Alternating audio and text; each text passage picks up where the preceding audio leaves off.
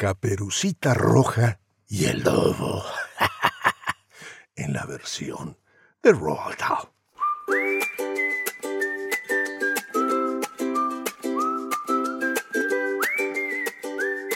Estando una mañana haciendo el bobo, le entró un hambre espantosa al señor lobo. Así que, para echarse algo a la muela, se fue corriendo a casa de la abuela. ¿Puedo pasar, señora?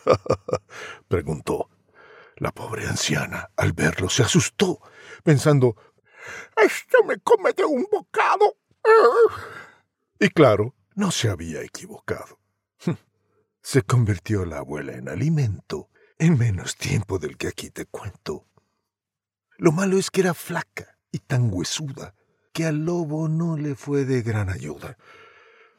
Sigo teniendo un hambre aterradora. Ah, tendré que merendarme otra señora. Y, al no encontrar ninguna en la nevera, gruñó con impaciencia aquella fiera. esperaré sentado hasta que vuelva Caperucita Roja de la Selva, que así llamaba al bosque la alimaña, creyéndose en Brasil y no en España. Y porque no se viera su fiereza, se disfrazó de abuela con presteza.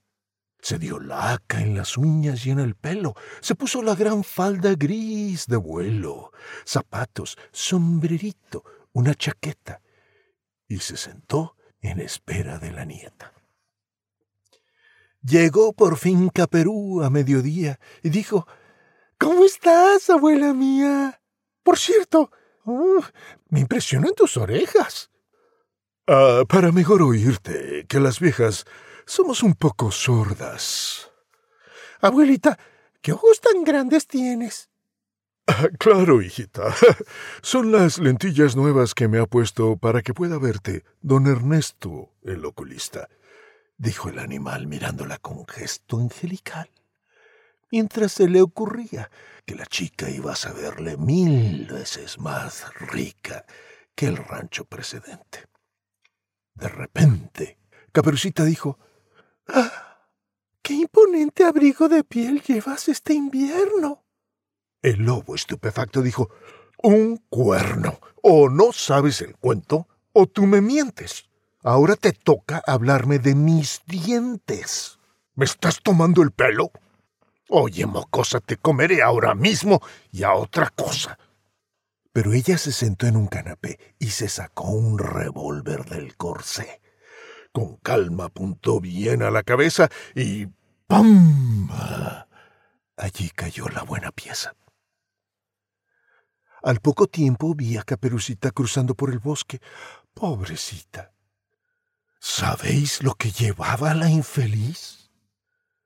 Pues nada menos que un sobrepelliz que a mí me pareció de piel de un lobo que estuvo una mañana haciendo el bobo.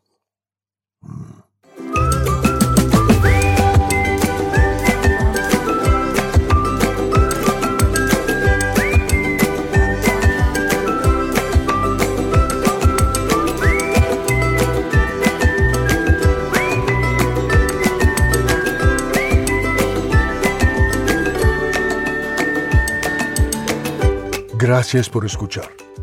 Soy Gabriel Porras, artista profesional de voz. Visítame en gabrielvoice.com y en murmullosradiantes.com para aprender más de las costumbres peligrosas de la caperucita.